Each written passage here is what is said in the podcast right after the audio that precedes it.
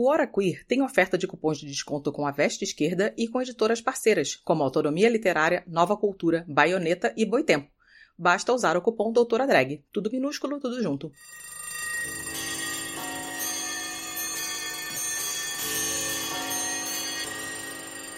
Estamos ao vivo. Gente, olha só. A live de hoje a gente vai tratar de um tema muito interessante que nos é muito caro, né? A gente tem que debater e elevar esses debates que ocorrem na internet. Então, e a gente precisa fazer isso da melhor maneira possível com as pessoas que entendem sobre o tema. Então, antes de eu chamar o convidado, que é um convidado maravilhoso, que eu conheci recentemente o trabalho dele, mas eu conheço camaradas que já conheciam bem anteriormente, já acompanham ele aí na academia e também em outras instâncias.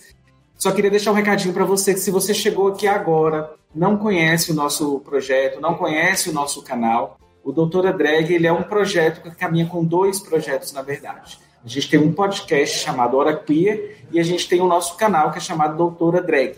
O Hora Queer é um podcast LGBT e, que a, e também a gente lança lá no podcast alguns em áudio os vídeos do canal, ok? E se você quiser apoiar este projeto, você pode apoiar em apoia.se barra doutora drag. Esse dinheiro não é, eu não ganho nada com isso, inclusive eu sustento o canal esse dinheiro é para pagar os camaradas que trabalham conosco, como o Gilbert, o Maílson, é, a editora e a produtora nossa do canal e também do podcast, ok? E também legendadores, né? Tem uma equipe aí que a gente tem para trabalhar junto e construir. Destrua o patrimônio público e privado. Ataque templos. Incendeie carros. Ele é mó covardia, dizendo que é opinião quando é homofobia e tente levar o caos. O Brasil está no fundo do poço.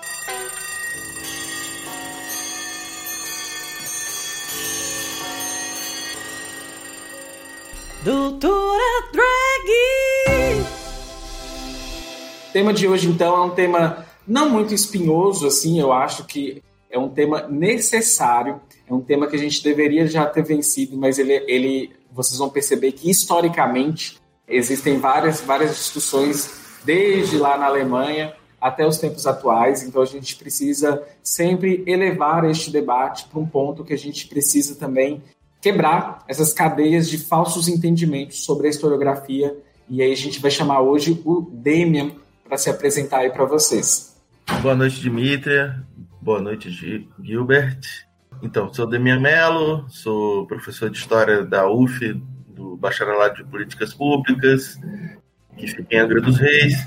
Estamos aí participando dessa atividade aqui, estou muito feliz. Acabo de conhecer a Dimitria, né? Enfim, uma amiga em comum, né? Eu acho que fez, fez um, algum debate essa semana no Twitter e comentou alguma coisa das coisas que eu escrevo e, e é uma amiga muito querida, inclusive, que eu também só conheço virtualmente, né? Enfim, e é isso, estamos aqui conversar com vocês. Enfim, gente, olha, para quem não conhece o Demian, o Demian é uma pessoa, inclusive, muito, muito modesta. Eu fiz uma coisa que a gente faz na academia, né? Não é uma coisa que a gente faz muito no, no em perfil de YouTube e tudo mais, mas eu dei uma lateada, né? Eu fui conhecer o Lattes do Demian e tudo mais para entender um pouco das pesquisas dele. Desatualizado, acho que faz, faz um, eu tenho um monte de coisa para colocar ali esse ano aí, não coloquei. Eu tenho uma pastinha eterna que eu falo assim, coisas para lançar é. no Lattes. É. Enfim, aí assim, ó, o Temer ele tem uma, uma, uma, pesquisa bem grande, assim, ele tem, inclusive, é, participou como organizador, salvo me engano, de um livro e também publicou um livro sobre revisionismo histórico. Esse debate aqui de hoje, ele é um debate que, inclusive, eu falo assim, por mais que ele tenha surgido a partir das coisas que as pessoas discutem na internet e tudo mais, não é um tipo de react, nem nada do tipo é, na verdade, pegar aquilo ali e colocar em perspectiva para as pessoas que estão confusas sobre esse debate. Então, assim, ponto um dos fatos, né, do que, que ocorreu e tudo mais, é porque nós temos na, no, no, Brasil uma espécie de progressismo que só por ser é, anti-Bolsonaro já se coloca dentro de sob um pedestal, né, e como se isso fosse uma, uma, a única forma de interpretar e de agir politicamente sobre a realidade. E aí o, o Felipe Neto ele teve uma frase assim é, infeliz falando por que, que criticam o Castanhari. E assim existem várias críticas para serem feitas ao Castanhari e são críticas que inclusive são, são feitas de forma é, respeitosa, são críticas que não são feitas é, em formato de, de hater, de pessoas odiosas, mas são disputas é, ideológicas, inclusive, que elas precisam ser pautadas e colocadas num debate sério, sem emoção, digamos, mas com muita, muita firmeza nesses, nesses processos. E dito disso, a gente tem que pensar muito sobre isso, porque isso tem impacto material nas nossas realidades, que é o papo que a gente vai ter hoje, né? É, o que que é, o livro negro do comunismo, ou então o que que historicamente a gente tem também, até chegar nesse no que a gente conhece como livro negro do comunismo, ou o guia politicamente incorreto da história, são coisas que caíram, inclusive, e eu posso estar fazendo uma análise errada, Demian, mas para mim, muitas dessas questões, elas caíram no senso comum do brasileiro médio. Quando eu falo isso, eu falo é porque meu tio, meus primos, meu, meus familiares, assim, isso é discutido no grupo do WhatsApp da família e são tidos como verdade, né? Zumbi dos Palmares tinha escravos, é, o nazismo era de esquerda, ou seja, essa revisão da história, ela me preocupa muito porque não é um debate da academia, não é um debate acadêmico, ele está na boca do povo. E por que, que ele está lá, a gente vai chegar lá. Então, assim, eu acho interessante pontuar isso, porque isso está no senso comum, isso é inclusive lido e tido como uma verdade, porque até fora da academia tem isso, né? Se publicou e está num livro, é tido como uma verdade, exceto o que Marx escreveu, por exemplo, né? Só claro. fazendo uma comparação aqui. Mas isso, isso é muito complexo, muito complicado e a gente tem que é, refletir sobre essas questões. Dito isso, né? Eu acho que não ser um percurso legal para essa live seria a gente pegar esse revisionismo que a gente tem lá na Alemanha para dar uma pincelada, porque são os primeiros, as primeiras vezes que aparecem, e, inclusive, eu estou falando isso porque eu aprendi com você ouvindo o História FM com o Iclis. Então, assim, fiz o dever de casa que a Pri me pediu para fazer e achei é. maravilhoso. E também, inclusive, recomendo lá também o, o História FM com, com o Dani. Então, acho que vamos partir do começo, né? E já agradeço a disponibilidade para bater um papo conosco. Então, Dimitri, eu vou então fazer, fazer o percurso de explicação do que, que se trata quando a gente fala aqui sobre revisionismo. Mas eu quero primeiro preliminarmente, discutir o seguinte, né? O estatuto da ciência da história. Essa ideia de que a história é uma disciplina com regras científicas, etc., é, um, é uma longuíssima história de constituição desse, desse campo, mas tem um momento muito importante que é o século XIX, e onde muitas ciências humanas apresentaram a pretensão de serem explicações neutras sobre a, a realidade. E, na verdade, elas são sempre as explicações sobre processos históricos, para a gente ficar nesse objeto que nos interessa essa noite, elas não são neutras, né? O pesquisador, quem escreve, quem, sempre tem escolhas envolvidas. Mas existe, digamos assim, uma. Então, essa noção de isenção completa, quando se vai estudar um determinado fenômeno, ela é um, uma coisa que não é sustentável, né? é uma pretensão que, de forma muito vulgar, a gente chama de positivista. Entretanto, quando a gente está falando do campo do conhecimento científico, em, embora sempre existam escolhas que são políticas ideológicas de quem escreve sobre o passado, estão presentes ali, há necessidade de existir um mínimo de objetividade sobre o que se fala. Portanto, seja qual for o tipo de interpretação que se dê, é necessário levar em conta os fatos concretos, né?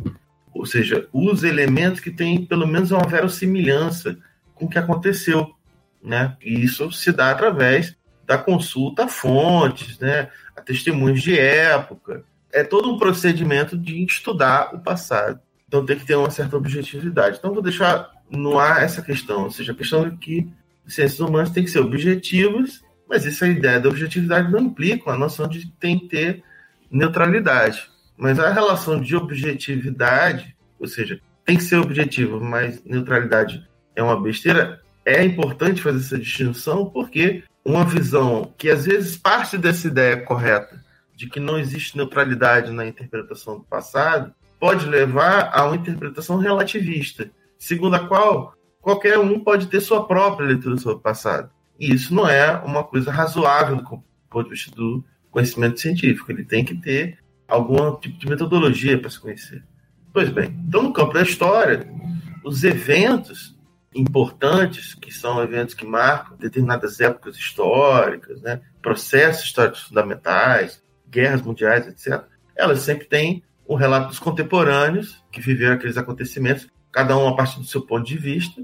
Você tem, depois você tem um estudo sobre isso. Então, esse estudo sobre a Revolução Francesa é atravessado por disputas de interpretação que estão presentes desde os contemporâneos e também estão presentes na historiografia, seja no campo profissional de estudo sobre o passado. E é aí que vem essa noção de revisionismo. A palavra revisionismo. O que, que significa revisionismo? Aí eu entro nesse ponto. Que é revisionismo? A palavra revisionismo ela é introduzida no vocabulário ocidental, na verdade, no debate no interior do movimento operário, o debate na social-democracia alemã, quando um sujeito que era ligado diretamente ao Friedrich Engels, que era o Edward Bernstein, ele era o que se chama de executor testamentário do Engels, ele tinha a posse da obra do Engels, né? ele tinha uma relação próxima, ele ficou era pessoa de confiança do Engels. Né? Ele começa a propor um revisionismo, revisar o marxismo. Não dá tempo de desenvolver isso agora, mas é no momento que o próprio marxismo está se formando como uma teoria, que está conseguindo ganhar um, uma parcela importante do movimento operário. No caso do movimento operário alemão, na Constituição Social-Democracia. Em 1891, a social-democracia alemã ela se define como organização marxista. Os marxistas estão desde o início na Constituição da Social-Democracia, mas em 1891 ela se define, somos marxistas. Pouquíssimos anos depois, oito anos depois, o Bernstein está propondo fazer uma revisão disso. E aí é essa ideia de revisionismo. E aí é a proposta do, reformismo, né? a proposta de a via para o socialismo é revolucionária, reformismo. Esse termo revisionismo surge nesse debate, quando demate o movimento operário, né? Só que depois da Primeira Guerra Mundial, a palavra revisionismo ela começa a ser utilizada com outro contexto. Ela tem a ver com a interpretação sobre as causas da Primeira Guerra Mundial, que tem a ver com os resultados da guerra. O Tratado de Versalhes, as potências vencedoras tinham decidido que a Alemanha era culpada. O movimento fascista, na medida em que ele busca não cumprir, digamos assim, os, os desígnios do Tratado de Versalhes, por exemplo, na Alemanha, que dizia que a Alemanha não podia se rearmar, por exemplo, está praticando um revisionismo em relação, em relação a isso. Só para dar um exemplo, intérpretes sobre as causas da Primeira Guerra Mundial, na medida em que diziam, não, a Alemanha não é a única culpada pela guerra, estavam fazendo um revisão, estavam reinterpretando uma visão que se tornou consagrada no contexto final da guerra. Então, você tem outra aplicação dessa noção. Agora, após a Segunda Guerra Mundial, aí você tem a introdução desse termo no campo de estudos de pesquisa sobre o passado. No primeiro momento, em países como Estados Unidos, onde a ideia de revisionismo soa como renovação. Como? Vamos revisar visões canônicas sobre a história dos Estados Unidos e vamos propor uma nova interpretação sobre a história dos Estados Unidos. E a partir de pesquisa em fontes primárias, ou seja, a partir de uma pesquisa com pretensão com o norte na objetividade. Então, essa ideia de revisionismo, quando ela aparece pela primeira vez no campo de estudo sobre o passado da historiografia, ela tem uma ideia positiva. Quando é que ela começa a ganhar um, sentido pejorativo? Justamente nos anos 80, quando você tem um movimento intelectual da extrema-direita que pretende negar a existência do Holocausto, e que é que propõe uma visão que, na verdade, é o que a gente pode definir como negacionista seria uma forma extrema de revisionismo. Por que, que eu estou falando que é uma forma extrema de revisionismo? Porque a ideia do revisionismo pode significar simplesmente a reinterpretação de um episódio histórico, de um processo histórico. Você reinterpretar ele. É diferente quando você quer negar a existência dele. Quando, por exemplo, você tem vários procedimentos negacionistas que estão presentes no debate público brasileiro hoje. Quando, por exemplo, os bolsonaristas dizem que não houve uma ditadura no Brasil. Não houve ditadura militar. Estou negando um, um fato óbvio. Um fato que, por exemplo, no campo acadêmico existe muita controvérsia sobre interpretação da ditadura militar, interpretação da ditadura. Não que não teve ditadura, percebe? Ou seja, tem controvérsia historiográfica sobre as razões do golpe de 64. Tem. Inclusive, tem corrente que eu e outros autores caracterizamos como revisionistas nesse debate, sobre o que foi 64. Mas tem aqueles que querem dizer que não foi um golpe. Isso é negacionismo histórico. É claro que o caso do negacionismo do Holocausto, ele é um caso muito mais grave, porque o Holocausto é o maior crime do século XX. O maior crime, o maior genocídio do, do século XX. Enfim, isso é um. Aliás, isso, essa afirmação que eu fiz é também um grande debate. Mas no campo desse debate, do maior genocídio do século XX, esse debate está colocado, digamos assim, numa posição de que ninguém está dizendo que não teve o Holocausto. Então, o negacionismo se nega uma coisa que existiu. Né? Mas o que, é que os negacionistas fazem? Esse é o ponto que eu quero chegar. O que, é que os negacionistas fazem para tentar ter cidadania no debate intelectual? Eles se apresentam como revisionistas. Ou seja, eles se apresentam a partir de uma ideia que tem. É positiva, né? Inclusive, da revisão. Né? Exatamente. Né? Eles estão querendo. Positiva, é, eles estão o seguinte: ó, a gente tem uma outra interpretação e aí isso gerou um grande debate nos anos 80 e a maior parte da comunidade de historiadores adotou uma posição de seguinte, isso aqui não é isso não é para debater com essas pessoas, porque isso aí não é uma posição legítima. Não existe um debate com o negacionista do Holocausto. Ele não deve ter cidadania no campo acadêmico.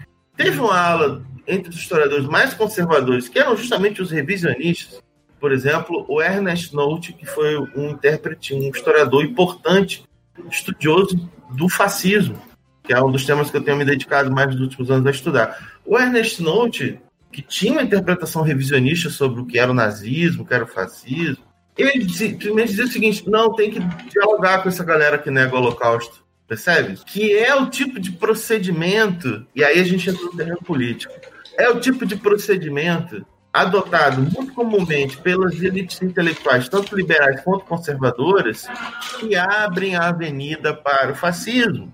Quando você aceita, percebe? Ou seja, vamos botar aqui um exemplo de negacionismo histórico, um relato negacionista. O livro do Ustra, o livro do Bolsonaro. O que é o livro do Ustra do ponto de vista do conhecimento científico?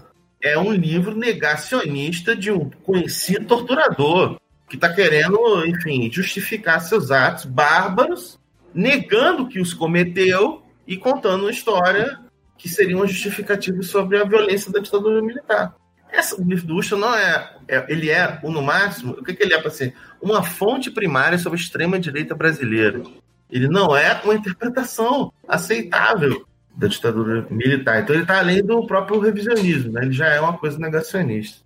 Mas esse debate do Castanhari, eu acho que vou encerrar meu comentário inicial falando um pouco sobre isso. Esse debate do Castanhari, e eu gostei muito de ver a live que você participou com o Rodrigo, do História Liberta, o Humberto e o, o excelente. Uma, uma turma fazendo uma reflexão espetacular sobre um tema ali. Qual era o problema ali? O problema era a outra, uma visão revisionista sobre a história do século XX, que é justamente a visão consenso liberal sobre o século XX. É a visão dos vitoriosos da Guerra Fria. É a visão do pensamento neoliberal, dominante, hegemônico. Qual é? É de que a história do século XX foi a luta contra o totalitarismo, a democracia contra o totalitarismo. Ou seja, o século XX, é... então, teve o fascismo e teve a União Soviética. E teve a democracia ocidental linda, fofa. Né?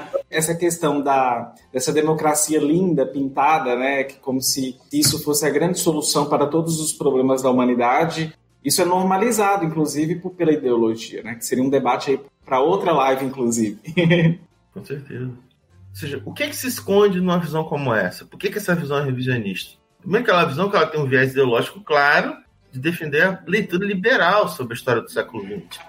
Segundo, é que ela não reconhece que, por exemplo, esses fenômenos, eles expressaram horizontes de expectativas no século completamente diferentes. A Revolução Russa, ela teve, além, digamos assim, da proposta de criar uma sociabilidade para além do capitalismo, ou seja, uma sociedade sem propriedade privada, e que fosse internacional, que esse é o propósito da Revolução Russa, ela despertou energias libertárias o Código da Mulher, de 1918, é absolutamente avançado para a época. Não tinha nada parecido no mundo capitalista em relação a direitos da mulher. Vou dar só um exemplo. Em relação a direitos reprodutivos, além do aborto, direito ao aborto, o direito da mulher decidir quem é o pai. Ou Estamos falando de uma sociedade que não tem exame de DNA. Uma sociedade machista da Rússia, dá a prerrogativa à mulher dela identificar quem é o pai do filho, isso é muito avançado. Isso sem falar em questões, por exemplo, que a Angela Davis discute muito bem, como a socialização do trabalho doméstico, né? a criação de estruturas públicas para que o trabalho doméstico, ou seja, para romper com a lógica da dupla jornada, uma demanda das mulheres até hoje no mundo ocidental capitalista, que acha que o único lugar que os direitos da mulher estão atrasados é onde tem burca. Como é que é a vida da mulher no Ocidente? Ou seja, essa visão liberal ela é um mascaramento do que foi o século XX, porque ela esconde esse potencial emancipatório. Eu só falei aqui da questão da mulher, mas a gente pode falar de vários outros, outros temas, e obviamente é uma história de contradições. Tem o fenômeno do stalinismo, retrocesso, inclusive, de, em relação aos direitos da mulher na própria Rússia é, soviética. Mas o movimento comunista, o movimento operário no século XX, ele cumpriu um papel progressivo ele foi... Até com as LGBTs, no caso, né? De descriminalizar a homossexualidade. Claro, mesmo que claro. a gente tem outro período aí que a gente sabe também tem então, que, ser, que é, pensar. Que, né? que teve retrocessos em relação a isso. Ou seja, mas ali tem um potencial emancipatório, libertário, que vira, ou seja, é, um, é uma energia que de fato. Assim, o Hobsbawm está certo. É o que define o século. Ou seja, é o compromisso com a autodeterminação dos povos, que é um grito contra o imperialismo, é contra o colonialismo. Porra, a gente pode ter todas as críticas à, União Soviética, mas foi uma força progressista na história do século XX contra os impérios coloniais europeus. Uma maior parte do tempo, porque tem contradições nesse processo, esteve do lado dos movimentos anticoloniais. Foi importante para movimentos anticoloniais em África, na, na própria Ásia. Enfim, é uma força progressista na história. O que, que é o fascismo? é, o, é um troço contra-revolucionário. É o disciplinamento orgânico da sociedade. Então, tipo assim, o que, é a teoria do totalitarismo? O que, que ela expressa? A ideia de que em Stalingrado, na Batalha de Stalingrado, não fazia diferença que lado fosse vencer. Isso que é a teoria do totalitarismo, que está no Castanhari, quer dizer, que está no Pedro Doria, nesse livro horrível aqui que eu estava lendo, a bosta da merda desse livro aqui. Eu tenho que ler, né? Uma porcaria, assim. São vários livros maneiros esse ano sobre fascismo de historiador. Uhum. Né? Aí só esse cara aqui. E, assim, e, outra coisa, não é ruim porque é um jornalista que escreveu. Tem excelentes jornalistas que escrevem excelentes livros. Pô, o que é o Mário Magalhães? É um excelente escritor, sério pra é caramba. reduzir o debate, falar só porque é jornalista, né? Sobre isso. o conteúdo que estamos falando. Né? Exatamente, pô. Por que eu tô falando isso? Porque eu tô criticando os meus colegas de trabalho que muitas vezes reduzem o problema da história de quem escreve a história, de quem faz essa disputa na internet, o fato de o cara não é profissional. Isso não é questão. O Laurentino Gomes, por exemplo, que é um cara que escreve livro de história do Brasil, não tem nada factualmente errado nos livros dele, por exemplo. A gente pode até achar que ele tem uma visão um pouco mais romanceada, história, que é o estilo dele. Mas, seja, do ponto de vista do conhecimento, não tem nenhum erro. É diferente de guia politicamente incorreto, que aí é manipulação, aí é revisionismo histórico, aí é negacionismo também. Quem é que difundiu essas visões aí, né? Revisionistas que estão no debate público brasileiro. Essa ideia nazismo de esquerda, né? zumbi tinha escravos. Ou seja, você tem vários dispositivos na sociedade que difundem essas visões. E você tem o conservadorismo acadêmico também, que estimula isso. Por que é preciso dizer isso também? Né? Ou seja, se é verdade você não tem na academia alguém que diga por exemplo, que não teve um golpe de 64, tem gente que diz que teve, mas a sociedade pediu, por exemplo. Isso é uma visão revisionista. Isso é uma visão complicada. Isso é um problema. Isso abre uma avenida para quem nega que teve ditadura. Esse é o ponto que eu, que eu insisto pra caramba. História da escravidão. Ou seja, não tem, não tem nada que prove que zumbi teve escravos. Nada, nada. Não tem uma, uma, essa ideia de ter uma fonte. Isso é mentira professor Flávio Gomes é o maior especialista brasileiro em história dos quilombos, professor da FRJ. O cara é, é brilhante, você assim, tem uma obra tem respeitado no mundo inteiro, citado na literatura internacional. Não tem, o cara sabe, saberia disso, por exemplo. Isso é simplesmente uma forma de se qualificar o movimento negro. E aí, você tem setores na academia, que esse é o problema, cara. Porque a academia também é espaço de broto, né, cara? Às vezes a gente tá na, na disputa com o, o bolsonarismo, como o bolsonarismo é, é obscurantista, às vezes a gente, a gente meio que abre mão de olhar para o nosso trabalho profissional, nosso campo, e ver como as coisas funcionam às vezes. Tem, tem muita gente da academia que, por exemplo, foi fazer campanha contra a introdução das cotas raciais no Brasil. Gente, tem respeitabilidade acadêmica, porque pesquisador de outros assuntos e foi dar entrevista pro Globo para falar que os zumbis tinham escravos e que por isso não tinha que ter cota. Teve isso, sabe? Ou seja, o que eu tô falando é o seguinte, essa, essa coisa do que é politicamente correto não surgiu do nada. Hoje em dia, vou só para falar mal mais de algumas pessoas que eu gosto de fazer isso. O Marco Antônio Villa, por exemplo. Tem uma galera, o Marco Antônio Villa contra o Bolsonaro. Então o pessoal hoje em dia já tá achando que ele é legal, que ele é razoável, que ele vai lá e critica os militares.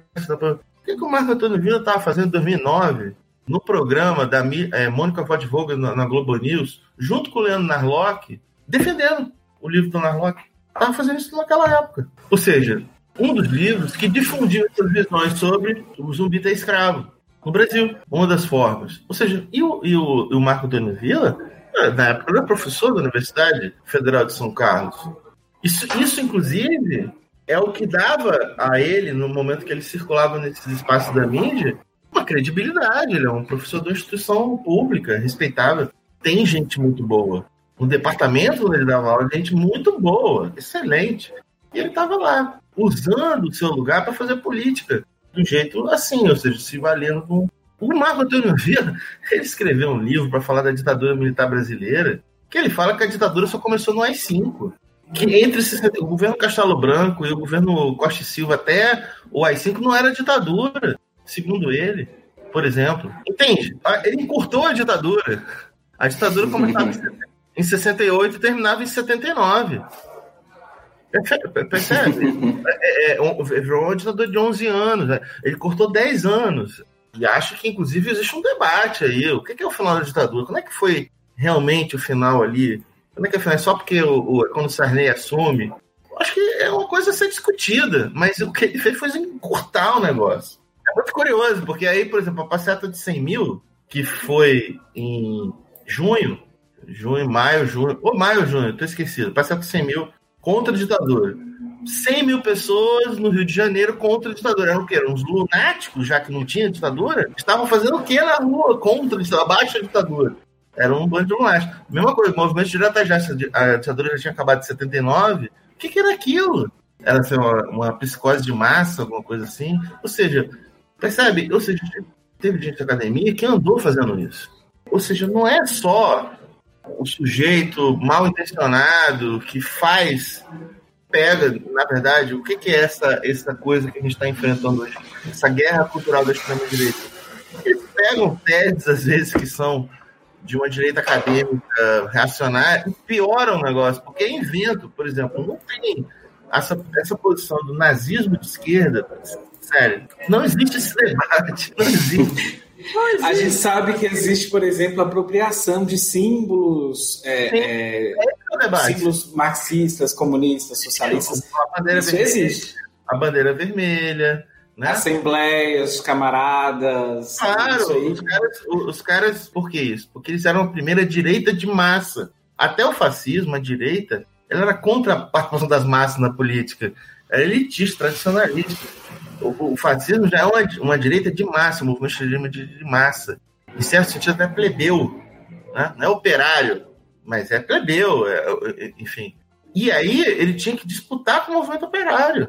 E o movimento operário tinha o quê? O movimento operário não era só o partido do sindicato, era uma forma de organização da vida cotidiana. O Partido Socialista Italiano era uma organização de massa, era isso que era o, o fascismo estava se contrapondo a isso. Então ele cria associações culturais, ele vai, ele vai destruir o movimento operário socialista para construir uma coisa. Ele era um troço, troço de massa. Então ele, ele, ele imitava. Esse que é o debate, não que era de esquerda, sacou? Isso é, é, é muita desonestidade. Es geht durch die Welt ein Geflüster. Você está ouvindo o Hora Queer. Que tal apoiar o nosso projeto em apoia.se barra Hora Queer ou então em padrim.com.br barra Hora Queer. Es flüstern die Kohle- und Stahlproduzenten. É interessante a gente pensar né, algumas questões também que são é, naturalizadas nestes processos de, de, revisionismo. O livro negro, por exemplo, ele fala muito sobre tira umas estatísticas, né? Assim, não sei de onde, como que funcionam essas estatísticas, mas esse papo de 100 milhões de pessoas que, que morreram, tratam o, o, o Holodomo né, como se fosse algo que é um debate se foi intencional ou não, mas coloca como se o socialismo matou pessoas de fome e ponto final, e não explicam esses processos, por exemplo. Então, eu acho interessante a gente pontuar sobre isso, até mesmo uma questão de quando que isso apareceu na internet, por exemplo, sobre o, o guia politicamente incorreto da história, ele foi amplamente divulgado pelo History. É, ironicamente, o nome é, é History, né? É, Para vocês aí deve ser algo muito triste, inclusive. Eu sinto muito de ser para vocês aí da área de vocês. Mas a, a própria pessoa que foi o Castanhari que divulgou isso, ele, ele tem um vídeo, né, que ele fala que ele se arrepende, não, não renovou para a segunda temporada e tudo mais, mas trata disso também como um dois-ladismo. O que, que ele fala também, né? Ele traz que a opção da, da, da, direção era, era ouvir os dois lados da história, ou seja, trazer os revisionistas. E como se isso fosse uma coisa inocente, assim. Então, assim, a, a Pri até falou assim, traz isso para o debate, para a live, porque isso não é inocente. Esse dois ladismos, ele é uma, uma estratégia e muita coisa foi, foi espalhada em função dessa ampla divulgação, porque teve maior alcance, né? As pessoas às vezes nem leram os livros, né? Elas reproduzem frases soltas, trechos soltos também. É, eu acho que essa coisa de até de nem todo mundo lê os livros, mas assim, a, a, a cultura se difunde assim, né? Tem umas pessoas que leem, outras que não leem, outras que conversam no Natal. Eu tenho uma experiência terrível, né? Eu tive que fazer uma cirurgia há 10 anos atrás eu tava na mesa de cirurgia e aí chega o cara para me dar uma anestesia, olha para mim e fala: Ah, você é professor de história, né? Eu falo: É. Fala, eu tô lendo um livro de história maravilhoso. Eu falei, qual é ele? Guia politicamente incorreto. E o cara lá ia dar uma anestesia em mim, né? Então eu falei, que livro legal, né? Já sabia que era uma merda. E eu fiquei com medo dele me matar, na verdade, né? Quer dizer, é um. Ou seja, mas eu trouxe que teve uma difusão de massa, né? É uma que medo. Você ter falado assim, é muito bom, e, e, aí pronto, e ficou pensando, um dia eu converso com ele. É, não, eu, na verdade, eu, na hora que eu vi aquela cena, eu falei, cara, isso aqui, ou eu vou morrer, ou eu vou ter essa história para contar o resto da vida. Né? Então, eu tenho essa história aí. Mas assim, ou seja, é preciso entender que tanto o Guia Politicamente Incorreto como o Livro Negro do Comunismo são artefatos de uma guerra de disputa de hegemonia. A direita pensa isso também como uma guerra, que eles chamam de guerra cultural. Inclusive, isso é um conceito que alguns autores usam, né? Guerra cultural. Eles fazem isso. A guerra do revisionismo histórico é uma guerra cultural. Então, por exemplo, o livro negro do comunismo, o organizador, Courtois, ele tinha uma obsessão de chegar ao número de 100 milhões de mortes. Porque o objetivo dele era dizer que o comunismo foi o maior crime do século XX, não o Holocausto. Percebe? Quem, o que é que ele está querendo relativizar quando ele faz esse tipo de coisa? E aí ele reúne na equipe que vai estudar o assunto, o número de vítimas do comunismo, gente que tinha respeitabilidade acadêmica. E quando a obra sai e vê o tipo de controvérsia que cria, tem gente que rompe publicamente com ele. Tem um, um historiador chamado Nicolas Ver, que ele é um especialista importante, e ele teve o pudor de quando ele foi lançado, ele falou, ó, esse número de 100 milhões de mortos aí é a coisa do Courtois, ele que estava obcecado com isso. E aí você vai ver, a metodologia dos caras é o seguinte, eles estudaram a quantidade de vítimas do comunismo no poder e fora do poder. Porque, ou seja, as pessoas que morreram na Guerra Civil Espanhola, na Guerra Civil na Grécia, é, ou seja, tudo ficar na conta do comunismo, percebe? O, o, o, a coisa. É uma canalice completa. Ou seja, esse cara que rompeu lá depois publicamente é porque pegou mal. Vamos combinar. Pegou mal, porque falou, o que vocês querem? O que, que eles queriam? Eles queriam Nuremberg para o comunismo. É isso que queria. Esse cara propaganda. Para transformar isso no mau crime do século XX, não é necessário que tivesse um tribunal de Nuremberg. Ali, naquele momento ali, na década de 90. É um livro de 97. 97 está comemorando quantos anos? 70 anos a Revolução Russa. É uma operação de propaganda, igual foi o filme é, da Fox, é o Anastácia, né? Que é, conta uma historinha bonitinha de uma princesa né, que sobreviveu àquilo que os bolcheviques fizeram na Revolução, que foi matar a família do Czar, que foi um, um cálculo político estratégico, em um contexto... Sim, mas olha só. Eu e, e eu, eu, eu sou bailarino, né? E é, é isso, a Anastácia pra gente era uma história linda. Até eu ah, problematizar. É uma lenda czarista, essa coisa da Anastácia. É uma lenda dos monarquistas russos. É uma parada absolutamente reacionária. Os caras fizeram um desenho da Disney. Eu vou dar aula da Revolução Russa, uma, uma, até alguma geração, a, as pessoas tinham assistido esse filme e falavam: Ah, mas ela era uma princesa. Eu falei, uma princesa filha da puta, da família do Kizar, cara. Não sobreviveu nessa mentira, morreu todo mundo. Porque, tem que, porque tinha que morrer, porque é história e é revolução. O Kizarismo levou a Rússia à catástrofe da Primeira Guerra Mundial, que foi uma carnificina. Era para fazer o quê com a família do Kizar? Vai deixar os descendentes? Tem que matar sim todo mundo. Foda-se. Porra, é uma decisão de uma revolução. O cara não tá fazendo uma, uma chopada no CA, não, cara. Não. É porque ele tem que pensar nos tempos históricos e questões, as, as, questões materiais da época, né? As pessoas são muito anacrônicas. Eu não sou juiz, cara, eu sou historiador. Tem que entender as razões contemporâneas. E, obviamente, que eu tenho um lado, eu sou comunista. Então, para mim, tinha que passar o cerol mesmo porque é um, um, processo, um processo revolucionário, é um cálculo político. Isso é diferente de promover um genocídio. Isso é outra coisa.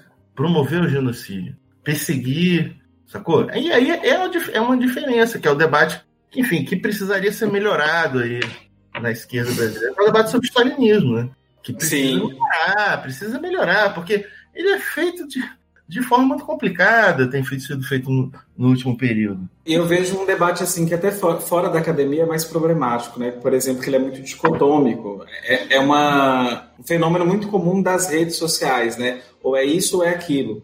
Por exemplo, qualquer crítica que se você fizer ao, ao stalinismo, já vão te chamar automaticamente de trotskista ou então, qualquer crítica que você fizer ao Trotsky vão te chamar automaticamente de stalinista. Então, assim, uhum. não é bem assim, gente. Não é uma coisa é. e outra, né? É, é, pode, ou uma coisa ou outra. Pode ser não, uma é, coisa e talvez e outras, né? Mas isso é cristão, né? Porque o pessoal está em busca de um santo.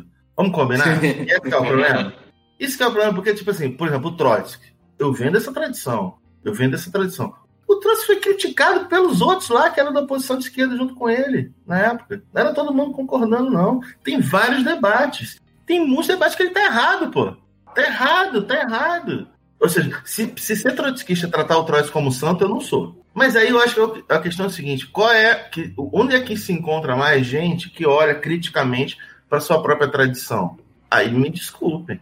Seja, a tradição trotskista tem figuras como Daniel Ben Said, como eu tenho começado a ler o Ben Said agora, por causa do Rodrigo, inclusive.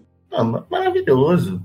O, Ben Said é um, um, autor fundamental, autor fundamental, inclusive como intérprete da obra do Marx, mas também como alguém que pensou o comunismo no século XX e que escreveu uma belíssima crítica ao livro negro do comunismo. Qual era a postura que muitos esperavam? Ah, isso aí, esses, esses 100 milhões de mortes aí que inventaram, isso é tudo culpa do stalinismo. Ou seja, esse debate não é debate contra o stalinismo, é um debate contra a esquerda, de forma geral, né? Esse é um crime que estavam querendo se colocar para todo mundo, né? Enfim. E a crítica ao próprio socialismo, né? Isso é da, é da tradição do socialismo. O Marx falou isso do outro Brumário. Revoluções proletárias se autocriticam. Autocrítica não é uma coisa que foi inventada no século XX para criar uma autofobia da esquerda em relação ao socialismo, que é a tese do surdo.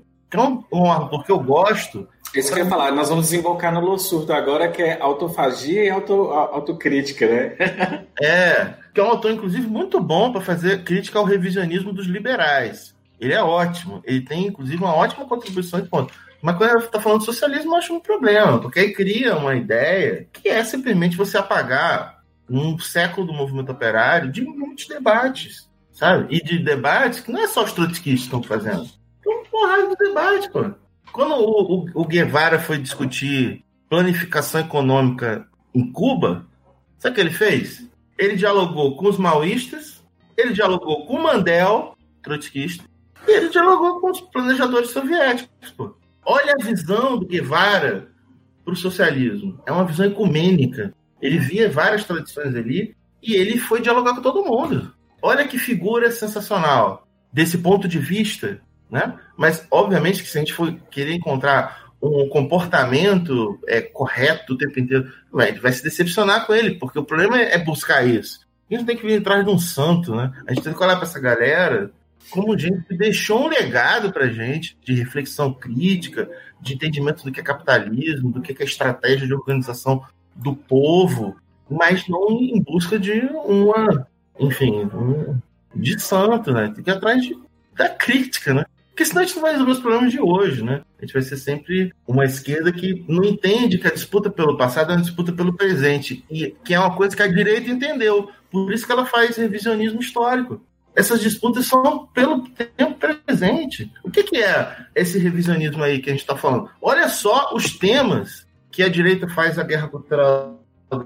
São os traumas da sociedade brasileira. É a escravidão, os maiores traumas. Quais são os maiores traumas do Brasil? Escravidão e ditadura militar. Esses são dois grandes traumas. Eles vão fazer Em nível mundial, o holocausto, né? Não, aí tem o holocausto. Em cada lugar tem. A coleção do Guia Politicamente Incorreto, a coleção original, que é americana. Isso que eu ia te falar, é, é, fazer um rastreio aí da, É da, da coleção Ah. seria interessante, né? Porque Ah. as pessoas pensam só na figura do Narlock e esquecem que, na verdade, é, é uma coleção que inspirou outras coleções e, assim, é uma merda que se espalhou, na verdade, né? Que tem uma, uma coisa do. Como essa direita se organiza em- em- transnacionalmente, como é que ela se organiza internacionalmente. Ou seja, é uma grana, mas os caras investem. Qual é o conceito que está na cabeça desses neoliberais? Desde os seus padrinhos, o Mises, por exemplo. O Mises é o seguinte: a população é estúpida. Tem que ganhar uma certa elite para dominar. Esse é o, o- o negócio desse. E para a população estúpida, o que, é que tu faz? Tu entrega qualquer coisa. Manipula mesmo. Essa é a ideia que tá nos caras. Isso, isso é explícito. Tem um livro, é, Nova Razão do Mundo, Dardot Laval, dois Foucaultianos, excelentes. Só Paula Boitempo, de 2016. Eu recomendo todos lerem esse livro. Explica um pouco isso. Qual é o objetivo dos caras? Qual a estratégia deles? E aí tem esses, essas, essas coleções. Nos Estados Unidos tem um negócio chamado Clube do Livro Conservador. E eles organizaram, a partir de 2004, o Guia Politicamente Incorreto. E aí tem Guia Politicamente Incorreto da Guerra Civil Americana. Adivinha o que é, que é o Guia Politicamente Incorreto da Guerra Civil Americana? É que, é que o Sul é onde tinha liberdade. Eles são Como assim? Eles defendem. Por que que você acha que tem aquela bandeira dos confederados nas, nas manifestações da extrema-direita? É isso, é Ku Klux Klan, é isso, é isso. Percebe? Ou seja, Aquilo era liberdade. É. Vou até fumar um cigarro depois disso. A coisa do Narlock, qual é a questão? Que o Narlock pegou a tarefa de organizar a coleção para o Brasil. E aí é para o ambiente cultural brasileiro. Só tem um, um volume, pelo menos que eu rastreei, que foi traduzido da coleção americana para a brasileira, que foi o Guia Politicamente Incorreto da História do Socialismo. É onde está nazismo de esquerda, isso, é, essa bobagem toda. No, no livro americano, que é de 2009, a capa do livro é o Marx, a foto do Marx com o bottom do Obama. É um movimento, é um- é- faz parte do movimento do Tea Party. Está acusando o Obama de ser comunista, certo? Então eles estão ali fazendo essa coisa. Esse guia politicamente correto é traduzido para o Brasil. Aí ele recebe uma apresentação do Guilherme Fiuza, que é esse sujeito de direita aí, que é patético e tal. E tem o, o, a capa é diferente. A capa tem Hugo Chaves, Lula, Che Guevara, Mao Tse Tung. Aí é uma coisa feita por, por ambiente cultural brasileiro, né? É uma coisa para fazer disputa aqui. Mas aí já começa a ter a coleção, o Guia Politicamente Correto da História do Brasil, o Guia Politicamente Correto da História da América Latina, do mundo. E aí vai uma coleção de opiniões revisionistas. Muitas que estão presentes na coleção americana, né? Porque na verdade é o mesmo projeto revisionista cultural, né?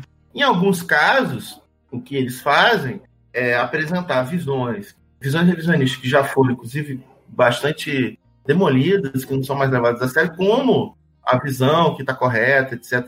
né? Então, por exemplo, eu, um dos livros que eu organizei, que eu escrevi um capítulo, eu escrevi comentando, usei como ponto de partida um capítulo do Narlock, da história do mundo, história de politicamente correta, história do mundo, onde ele fala da situação da classe operária nas condições da Revolução Industrial na Inglaterra. Esse foi um debate do século XX. Muitos historiadores conservadores tentaram defender basicamente a ideia de que não precisava ter legislação trabalhista para melhorar as condições de vida dos, dos trabalhadores no contexto da Revolução Industrial, etc. E essa visão ela foi absolutamente questionada na história social britânica. É uma visão que é obsoleta, né? E o Narlock pega essa visão, coloca lá no livro como se fosse e ele fala, o Hobsbawm tá errado e quem tá certo é o enfim, aí cita o Mises no meio da coisa e tal, porque foi um é, um, é um tipo de iniciativa de disputa interpretativa sobre o passado que próprios sujeitos do neoliberalismo mais representativos, o próprio Mises, o Hayek, todos participaram disso. Escreveram textos sobre esse assunto, ou seja, mostrando como isso tem um interesse político por trás daquele, tipo de aquele tipo de visão. E aí a ideia do politicamente incorreto, que é, é uma das invenções da, dessa direita americana, né? É, é a mesma coisa do marxismo cultural, né? Ou seja, é a ideia de que a esquerda agora, para tomar o poder, em vez de ela querer fazer a revolução, ela vai acabar com a família. Essa que é a parada, né? Vai acabar com a família. Porque se tiver família cristã, olha, olha só, Dimitri, olha a interpretação dos caras. Se tiver família cristã, não tem revolução socialista. E eles dizem que isso aí foi o Lukács e o Gramsci que chegaram nessa conclusão. E a escola de Frankfurt. A escola de Frankfurt, ninguém leu Gramsci, é duas tradições completamente diferentes. Aí os caras inventaram isso. Não, é para acabar, com a, acabar com a família. Aí, tipo assim, porque a família tradicional impede o comunismo. O que, que era família na Rússia? Como? Era poliamor na Rússia? Não, era obviamente patriarcal, era, era a família tradicional que predominava lá. E teve revolução, então é um troço que eles tiram sei lá de onde, né? Uma interpretação bizarra. Né? Para quem está começando as leituras, tem muita gente que me segue que está começando ainda. Coincidentemente, esse livro estava em cima da minha mesa, que é ah. A Dialética do Marxismo Cultural. É um livrinho pequeno, de três reais aí da, da expressão popular. Justamente uma explicação bem simples, assim, não simplista, tá? Mas que dá para vocês entenderem de onde saem algumas ideias mirabolantes, desde é, os protocolos dos sábios do Sião, é, onde Hitler escreve Minha Luta, onde ele fala desse plano aí judaico, mundial, bolchevique, de dominação. E ela também mostra como, justamente como o nazismo se apropria, se apropria de símbolos também comunistas para poder é, chegar próximo da, da, desse proletário. É da Iná, né? Esse texto é da Iná. Isto, maravilhosa. É muito boa, né? Ela é muito boa, né? Enfim, gente, tem umas perguntas aqui, Demi. Não sei se você, se, se, a gente, se a gente vale a pena a gente responder, mas eu já vou, já vou mandando aqui que eu acho que, que uma delas, eu acho que é da gente falar de, dessa fome que falam que foi intencional e tudo mais e que é bem espalhada. Eu não sei, assim, eu acho que dá pra gente pegar alguma dessas tretas e, e meio que, que explanar, né? Tem, por exemplo, em nível de Brasil tem ditadura, que você já falou, tem escravidão, tem essa fome, que é o. Eu sempre pronuncio errado, eu acredito. É Holodomo ou Holodomo? Eu, eu, nunca sei, sabe? Mas enfim, whatever. É H-O-L-O-D-O-M-O-R.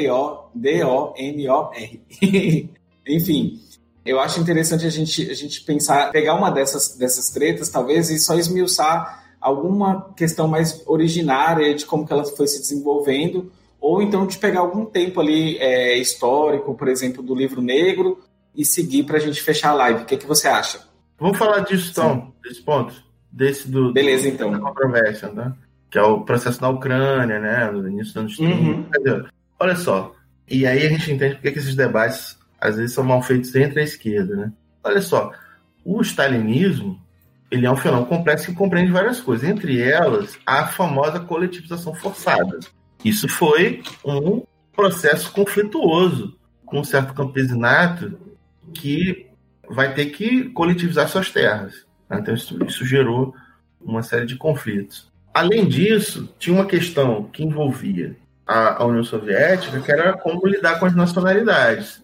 Então, você tem, em determinados momentos que o regime está se fechando, tensionamentos vários. Ou seja, o Stalin não está só perseguindo a oposição de esquerda comunista, depois o Bukharin, depois o Trotsky, enfim. É um processo de fechamento de regime, ao mesmo tempo que está tendo a modernização econômica, que é o processo de, de industrialização. Então tem esse episódio da fome na Ucrânia, Que aí o debate, e aí essa coisa sobre o Stalin, eu recomendo o filme, do, o livro do Mike Davis, que é o Holocausto Coloniais, o historiador norte-americano, muito importante, Holocausto Coloniais, um dos assuntos que ele discute é esse. Essa fome na Ucrânia. Ou seja, a existência dessa fome na Ucrânia é um fato objetivo. A questão é qual é a responsabilidade do Stalin em relação a isso. E aí eu quero é, dizer o seguinte: onde se origina e por que, que tem esse debate sobre a responsabilidade do Stalin? Por que, que existe esse debate? Eu acho que isso é mais importante do que ficar, primeiro, tentar dizendo que não teve uma situação de fome importante na Ucrânia. Isso é um debate inútil, certo? Esse debate é, isso é negacionismo. Então não é esse debate que a gente tem que fazer. Tem que entender por que, que eles fazem esse debate. E aí fazem pelo seguinte: como o objetivo é dizer que o crime cometido pelo Hitler é inferior ao crime cometido pelo Stalin, por exemplo, é, eles, eles fazem uma tradução do debate que na historiografia sobre o nazismo foi chamado de intencionalismo. O Hitler, o discurso antissemita, um dos objetivos estratégicos do seu projeto era a eliminação do problema judeu. Isso faz parte da ideologia do, do nazismo. Isso está no horizonte estratégico. Eles criaram a figura do abjeto, do inimigo da nação, que tem que ser eliminado. A nação entra em guerra, tem que matar todos eles. Hitler chega no poder em 33 e entra em guerra com o mundo em 39. Ficou o quê? Esse tempo todo, um regime político que está dizendo que os judeus são a desgraça da humanidade. Uma parte fugiu, outra ficou, por vários problemas, inclusive pelo fato de não ter dinheiro, não ter alternativa de sair lá. Essas pessoas vão ser massacradas, como os judeus que estão em outros países. Isso está presente na teoria, nos objetivos estratégicos do nazismo, que operou com intencionalidade esse crime e o fez de forma industrial e burocrática. É por isso que esse é o maior crime do século XX. Outra coisa, campo de concentração é algo que vários países tiveram, campo de concentração. Os Estados Unidos teve campo de concentração, a União Soviética teve campo de concentração, a Rússia. Campo de extermínio é outra coisa. Certo? Campo de trabalho forçado, os Estados Unidos fez campo de trabalho forçado. Segunda Guerra Mundial teve campo de concentração para japonês, porque ele estava em guerra com o Japão, certo? A gente não deve usar isso para relativizar os crimes do Stalin, nem a existência de campo de concentração na União Soviética. Isso é lamentável. Isso não é uma coisa que é para a gente ficar comemorando. É muito bizarro que a esquerda tenha tornado uma brincadeira ficar falando que vai mandar os outros para o Gulag. A gente fica brincando com uma, uma simbologia macabra. Que tipo de esquerda é essa que a gente quer ser? A gente quer emancipar a humanidade? Qual é o nosso horizonte? Entretanto, você organizar comboios de pessoas para levar para a Câmara de Gás, isso é um crime do nazismo. Então, estou dizendo só o seguinte: qual é toda essa controvérsia desse revisionismo em relação à questão da Ucrânia? É a ideia de relativizar o crime do nazismo. Isso é feito para isso para dizer que ali o Stalin matou muito mais e que o Hitler copiou o Stalin, percebe? Só que sabe o que o Hitler copiou? Como diria o Amen Césaire e depois o Franz Fanon, eles aplicaram a violência que os europeus aplicavam aos povos coloniais contra os povos europeus. Foi isso que eles fizeram. Essa, essa, essa prática exterminista, genocida, é um legado do imperialismo, do capitalismo, do imperialismo. O que, é que foi o rei Leopoldo na Bélgica, que fez um genocídio de 10, 10 milhões de congoleses em cifras, digamos assim, modestas, em nome do livre mercado, pô? É por isso que os historiadores profissionais, alguns nem são marxistas, hein? Na França, em reação, por exemplo, ao livro negro do comunismo, escreveram o livro negro do colonialismo. Foi organizado pelo Marc Ferrot, um grande historiador. É, inclusive, ele é um especialista em Revolução Russa, não é um historiador marxista, mas ele sabia que o que estava se pregando ali era canalice. Né? Vamos, falar, vamos falar de crime, então. Vamos falar que os nazistas aprenderam essa tecnologia da morte, aprenderam com o colonialismo. O Hitler tinha como, é, digamos assim, modelo de colonialismo o colonialismo britânico e como modelo de segregação racial o sul dos Estados Unidos, o sistema do Jim Crow. Ele tinha aquilo como modelo. O método como os Estados Unidos exterminaram os índios, ampliaram a fronteira. O Hitler, antes de invadir a União Soviética, ele fala, faz um discurso dizendo o seguinte: o Volga, que é o rio onde o Hitler não conseguiu ultrapassar, que a guerra parou ali, que é justamente onde está lá Stalingrado e tal. o Volga é o nosso Mississippi. Porque o que foi a história americana depois da independência? Foi a expansão da fronteira. Essa expansão da fronteira, além do Mississippi, foi uma onda de extermínio da população indígena e de escravização. O que é que o Hitler queria? Ele queria escravizar os eslavos, os russos, transformar aquilo num grande campo de exploração. Esse era o projeto. Ou seja, o que é estava inspirando ele? O modelo de sociedade capitalista exemplar, Estados Unidos da América. Então, pensar a história criticamente é pensar essas coisas. Ou seja, é assim que a gente tem que fazer o debate contra essa coisa. Você não é negar que teve terrorismo de Estado na União Soviética. Isso é negacionismo, negar que teve um terrorismo de Estado na União Soviética, que teve perseguição. E que o próprio terrorismo de Estado soviético ultrapassou as fronteiras. Na Guerra Civil Espanhola, em determinado momento, por ordem de, de, da direção stalinista da Internacional Comunista, quem é que os comunistas começaram a assassinar? Anarquistas. E os militantes que eram anti-stalinistas, que eram do, do POUM, foram no meio da Guerra Civil, se enfrentando com o fascismo. Isso é um crime do stalinismo. A gente vai negar que teve isso. É assim que a gente vai fazer uma disputa de memória para o futuro? É criar uma, uma visão mítica sobre isso? Não, a gente tem que olhar para isso criticamente. Porque senão a gente não vai ter um projeto de futuro que consiga empolgar as pessoas se a gente não fizer o balanço do que foi o século XX. Por isso que eu, o que eu estou dizendo aqui é o seguinte: é preciso não colocar no lugar de um paradigma anticomunista de interpretação da história um paradigma fantasioso, como se não tivesse tido conflito, né? como se tivesse tido problemas, ao mesmo tempo que teve avanços. Pô. Como, como assim? É inegável. O fato de que quem venceu a Segunda Guerra Mundial tenha sido a União Soviética muda muita coisa, porque os países capitalistas ocidentais tiveram que descolonizar e tiveram que dar o estado de bem-estar social, porque tinham medo do comunismo. Então, obviamente, não é a mesma coisa. ou seja, foi uma força progressista na história? Foi. Por isso eu vou ficar passando a mão na cabeça do, do, das bizarrices que foram feitas? Não, porque isso não é razoável. A gente não vai avançar com esse tipo de mitologia, que isso é mitologia, né? Isso que acho, esse que é o problema, é tratar essas coisas de forma religiosa, não tem que ser esse procedimento. Como intelectuais críticos, antes de ser historiador, antes de ser jornalista, antes de ser qualquer coisa, tem a nossa visão ética de mundo. É, enfim, é isso que eu acredito. Eu acho que para a gente caminhar para o final, eu lembrei da dona Hannah Arendt. e você chega até a comentar com, com o Iclis, mas se você achar que, que vale a pena a gente falar um pouco sobre a Hannah, é interessante a gente finalmente com ela. O que, que você acha? Eu acho que daria, daria outra live, a gente pode até marcar. é muito mais, é mais complexo, né? Olha, eu obviamente eu critico a, a, categoria de totalitarismo, a forma, a forma que ela apresenta, ela é uma autora liberal, ela tem uma visão, inclusive, ela tem um livro sobre a Revolu é, da Revolução, que é um livro de 1960, que é depois do Origem do Totalitarismo, que é um livro muito mais complicado, é um livro revisionista em muitos sentidos. Mas a gente tem que ler. Ou seja, nunca esperem de mim que não leiam. Leiam ela. Sabe por quê? Porque tem contradições muito interessantes quando a gente lê esses autores. Por exemplo, a Hannah Arendt não concordo com a ideia dela, é a teoria da ferradura, ela querer dizer que União Soviética e Terceiro Reich é a mesma coisa. Mas sabe o que ela faz no Origem do Totalitarismo? Ela tem um capítulo dedicado ao imperialismo. Ela, mesmo sendo liberal, e mesmo tendo depois posições muito complicadas em relação ao combate ao racismo nos Estados Unidos, etc., ela menciona, além do antissemitismo, o colonialismo, o imperialismo. Ou seja, a gente aprende lendo quem a gente vai criticar também.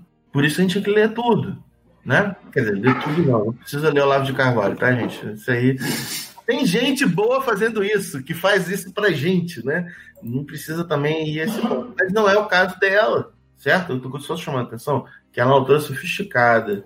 O próprio Lossurdo, por exemplo, que é muito eficiente na crítica à categoria de totalitarismo e à própria Hannah Arendt, ele faz uma distinção na, na própria obra dela, quando ela começa a pensar em totalitarismo, por exemplo, na origem do totalitarismo, ela diferencia o período do Lenin para o período do Stalin na história da União Soviética. O totalitarismo é só com Stalin, ela faz isso. Quando você vai ler textos posteriores dela, essa diferença desaparece e, na verdade, o que está, o subtexto é qualquer revolução que luta por igualdade gera o terror. Ou seja, é uma posição contra a luta pela igualdade. É a visão clássica do liberalismo. Tem que lutar só pela liberdade, não pela igualdade.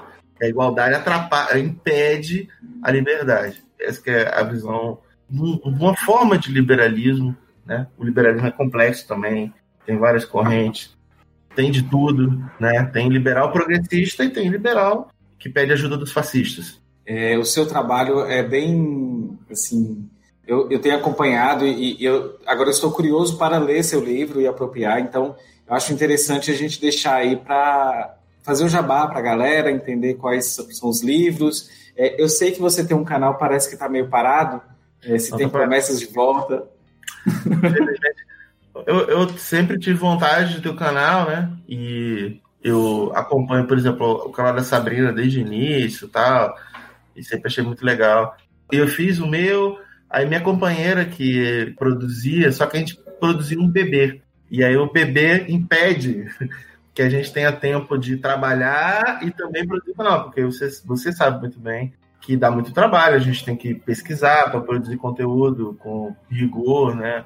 É um trabalho importante, né? Seja, dedicar tempo, né? Então a gente produziu alguns vídeos e teve que interromper e não sei quando eu conseguiria voltar. Faz um ano já que a gente não faz mais nada, né? E a pandemia foi engraçado, porque com a pandemia eu falei, ah, agora a gente vai ter tempo, né? A gente. não, é, é, tipo, não, né? Porque como tem a pandemia, não tem creche. Agora tem mais capacidade de extrair mais valor da gente, né? De explorar mais. Pô, não, além disso, que a gente trabalha mais na, na pandemia do que a gente estava trabalhando, principalmente sala de aula, você sabe muito bem disso. Ainda tem o fato que é cuidar do neném. E é uma coisa que demanda muito tempo, né? A gente conta com o apoio dos pais da minha companheira, que são super parceiros. Na verdade, a gente, tá, a gente se mudou é, para Petrópolis para ficar aqui. Do, a gente tá, mora no Rio, né? A gente veio para cá para ficar os quatro, assim, os pais dela, e, e aí fica todo mundo se ajudando para a gente conseguir trabalhar, todo mundo. Todo mundo é militante também na casa, então é, é isso aí. É família compartida. E os títulos dos seus dois livros, deixa o título ah. para galera, pra galera correr ah. atrás. Eu sei que tá, tá no, naquele site daquele bilionário que está ficando mais rico agora na pandemia também. Ah, é? Mas deve ter outros sites também por aí. A Miséria da Historiografia é um livro que eu organizei em 2014, que eu tenho dois capítulos e tem vários outros autores importantes, historiadores marxistas brasileiros e, e portugueses. E depois a gente organizou, eu e mais dois colegas, um professor da Federal da Bahia, o professor Carlos Zacarias, e o professor Gilberto Calil, da Universidade do Oeste do Paraná, do campus de Marechal Rondon. A gente organizou a contribuição à crítica da historiografia revisionista. A gente bota os títulos, é tipo, parafraseando Marx, né? Um é a miséria da historiografia, o outro é a contribuição.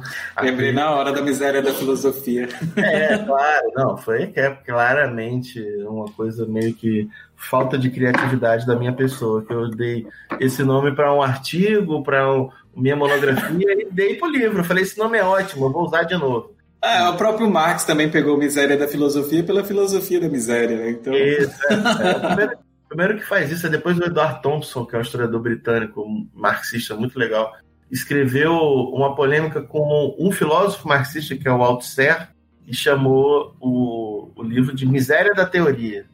É um, é um livro é um livro pretencioso e acho muito injusto com o Althusser, de quem eu também não sou muito fã, mas eu acho que ele é interessante também.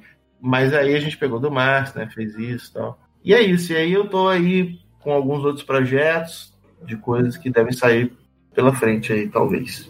Olha, Demian, muitíssimo obrigado. Isso para mim foi uma, uma esplendorosa aula. Eu mesmo revisarei né, essa, essa aula aqui depois com um caderninho para ouvir, porque eu também tive que gerenciar comentários, né, dar uma sondada aqui que está acontecendo no Twitter, dar uns RTs. Mas eu voltarei aqui agora com, com um caderninho, fazendo notas de aula. Agradeço muito eu acho que a gente tem que produzir conteúdo e o que a gente não sabe, a gente tem que chamar pessoas que entendam, ou então consultar pessoas que entendam para a gente produzir algo de qualidade e elevar os debates. Então, assim, hoje eu me sinto é, contemplado neste assunto. Qualquer discussão no YouTube agora, no Twitter, eu só mando o link agora e falo assim, vai lá aprender porque já deu.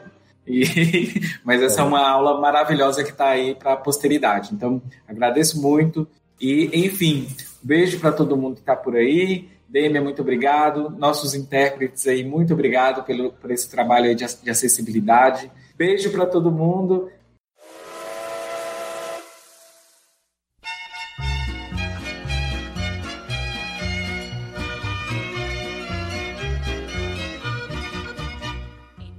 Sabia que você pode apoiar a diversidade na podosfera? Se você conhece pessoas que participam de podcasts e são negras, LGBTs ou mulheres, use as hashtags Podosfera Preta, LGBT Podcasters e Mulheres Podcasters para divulgar os episódios do seu podcast preferido. O Hora Queer apoia a diversidade na podosfera. Apoia você também. O Brasil está no fundo do poço.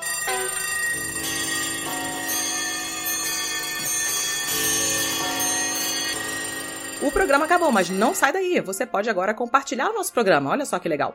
Marque a arroba HoraQueer, tanto no Instagram quanto no Twitter. Você pode trocar ideia com a galera do HQ lá no Telegram. O nosso grupo é o t.me barra HoraQueer. Você pode estrelar a gente no iTunes, pode assinar o nosso feed e até mesmo contar para o coleguinha que nós estamos tanto no Spotify quanto no Deezer e em todos os outros agregadores. Não é só close, é lutar.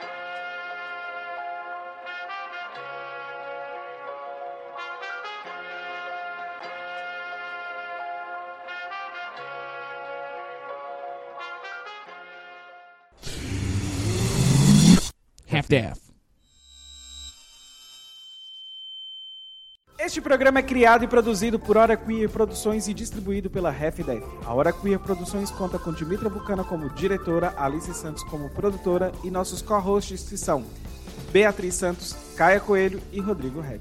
A Half-Death conta como produtor executivo Gus Lanzetta, gerente de projeto Lídia Roncone, produção Nicole Carça, finalização Henrique Machado.